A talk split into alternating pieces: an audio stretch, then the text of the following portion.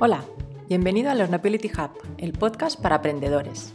Soy Neus Portas y desde aquí quiero compartir contigo reflexiones y metodologías para aprender más y mejor. ¿Te vienes? Hola, bienvenido a mi primer podcast para aprendedores. Muchas gracias por haberle dado al play. Hoy, por ser el primer podcast, me gustaría hablar de tres cosas, que en realidad son tres en una.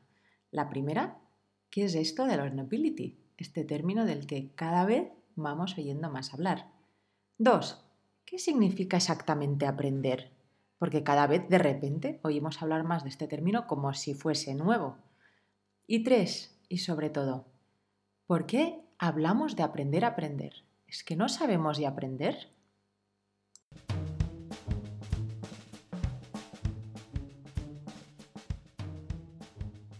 Bueno, pues learnability podría traducirse como aprendibilidad, aunque a mí el término en español me gusta un poquito menos, me parece como más forzado. Entonces, podría definirse learnability como la capacidad o habilidad para aprender.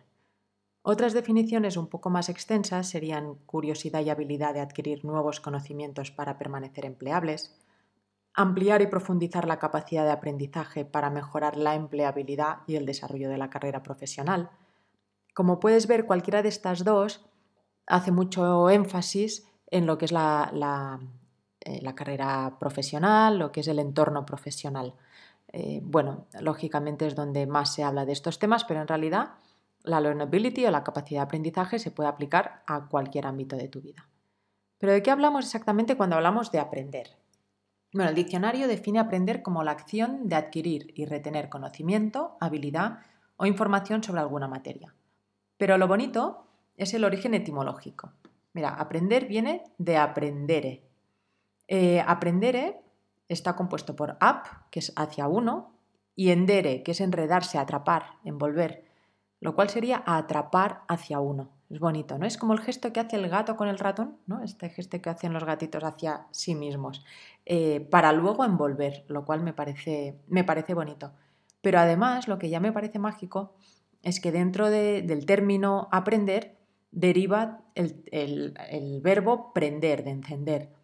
Y esto ya me parece lo más, porque es que el aprendizaje, como yo lo veo, es la capacidad para encender una luz que ya está. Entonces me parece muy bonito que dentro del mismo término prender esté este término de prender, encender. Pero ¿por qué está tan de moda de repente esto de aprender? Bueno, básicamente porque la empleabilidad ya no depende tanto de lo que se sabe, sino de lo que se puede aprender. Satya Nadella, que es el CEO de Microsoft, dice que tenemos que pasar de ser un know it all a un learn it all, o sea, de un sábelo todo a un apréndelo todo.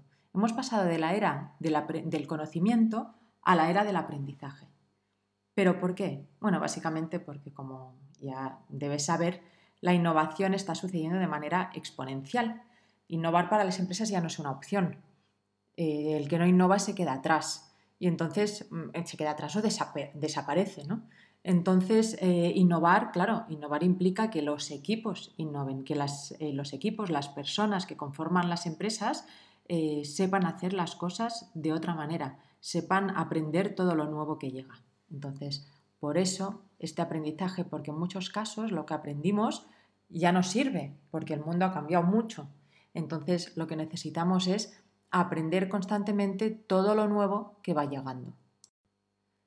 En IKEA Suecia, por ejemplo, para fomentar este aprendizaje continuo, eh, el CEO ha decidido que nadie esté más de dos años en su puesto.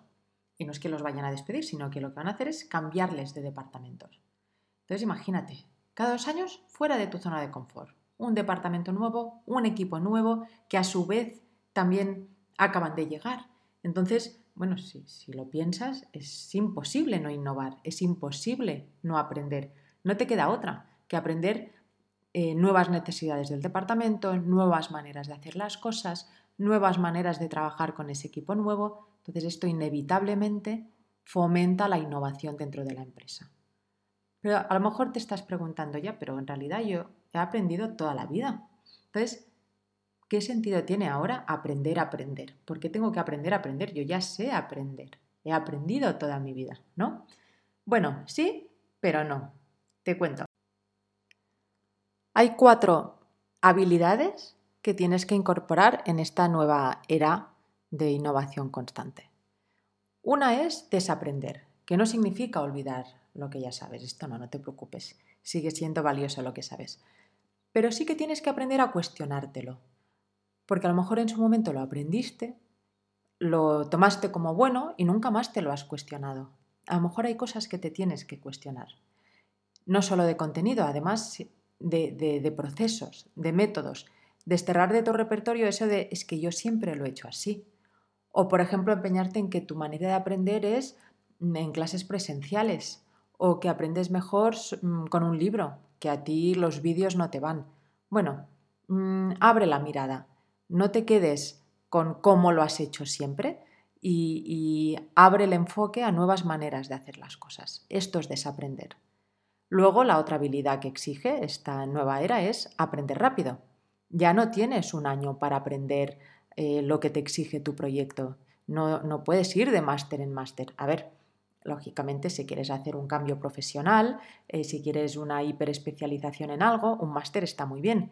Pero entiéndeme, no podrás ir de máster en máster o hacer un máster cada vez eh, que te metas en un proyecto nuevo. Por otro lado, tendrás que aprender a aplicar rápido, ¿no? Se aprende rápido para aplicar cuanto antes. Y esto te llevará a equivocarte, inevitablemente. Y de esto también hay que aprender. Y no es nada fácil, pero se puede aprender. Y por último, que va muy enlazada con lo anterior, es activar la mentalidad de crecimiento, como lo llama Carol Dweck, que esto da para otro podcast, la mentalidad de crecimiento. esta es la mentalidad que te pone en modo beta, de aprendizaje continuo, de aceptar el error como parte del proceso y el feedback como elemento indispensable para seguir aprendiendo. Y esto es algo que también es nuevo. Todo esto, esto es complicado, porque como te digo, es nuevo, yo no sé tú, pero a mí no me lo enseñaron. Tuve muy buenos profesores, pero a mí esto no me lo enseñaron en el cole. Por ejemplo, eh, no se nos dejaba cuestionar cómo se aprendía, la metodología era una y ya está. Y todavía sigue siendo un poco así. Hay una manera, ahora ha cambiado la manera en que se enseña a dividir o se enseña otras cosas de cómo nos lo enseñaban, pero ese es el único método que se les enseña a los niños. Entonces, esto no, no ayuda a luego tener la flexibilidad de aprender otras maneras de llegar a un mismo resultado. Igual que no nos permiten cuestionar lo que nos cuentan, por ejemplo, ¿no? En el colegio eso que nos contaban es lo que era y no había mucha opción de cuestionar, de, de, ver si era así o no, de aplicar un pensamiento crítico, de desaprender para buscar otras maneras de llegar a conclusiones. Por otro lado, lo de aprender para aplicar rápido, mucho menos. Eh, ya era mucho si lo aplicábamos en algún momento. Es verdad que hoy sí que todo lo que es aprendizaje por proyectos fomenta un poco más esto, este aprendizaje transversal y de aplicación de lo aprendido para ver qué falta aprender, qué hay que mejorar, qué sirve, qué no sirve, para qué sirve eso que estamos estudiando. Que no quiere decir que no haya que estudiar teoría, hay que estudiarla porque te ayuda a dar unos, eh, unos cimientos más sólidos, pero entender por qué y para qué sirve eso eh, pues activa esta capacidad de aplicación. Luego lo de equivocarnos, ¿qué me dices? Eh, lo de equivocarse en la escuela era lo peor. Ni siquiera cuando lo sabías levantabas la mano. No fuera que igual lo sabías pero no lo decías con las mismas palabras. Si no estabas segurísimo ni se te ocurría lo de levantar la mano, ¿no? Y por último, lo de, lo de dar el feedback. El feedback nos lo daban con una nota. Una nota que además era un número, que tampoco bueno, por unas normas ya eh, consensuadas, teníamos, eh, sabíamos que de 5 para abajo era mal, de 5 a 7 bien y de 7 para arriba mejor. Y ya está. Y el reto era intentar subir esas notas sin que nadie nos dijera qué nos faltaba por subir, qué habíamos hecho mal, qué habíamos hecho bien. Em, bueno, entonces no estamos acostumbrados a recibir un feedback rico y constructivo. Por lo tanto, tampoco hemos aprendido a darlo, ¿no? Entonces, estos cuatro elementos, el desaprender, el aprender rápido, el aplicar cuanto antes y, la capacidad de equivocarse y recibir feedback, no nos han enseñado. Por eso, eh, este aprender a aprender. Por eso volvemos a, a, hablar de la necesidad de reaprender. Es por eso que la learnability está tan demandada, en las, eh, tan, necesaria en las empresas, ¿no? esta capacidad de aprendizaje y además aprendizaje rápido.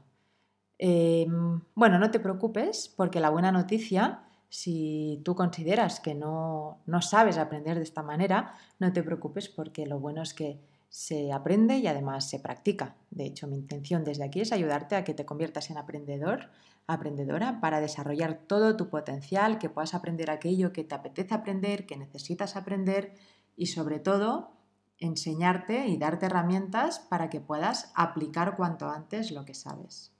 Por último, te invito a que te plantees dos cosas. Una es, ¿cuántas veces dices eso de es que yo siempre lo he hecho así? ¿Es que a mí esto no se me da bien?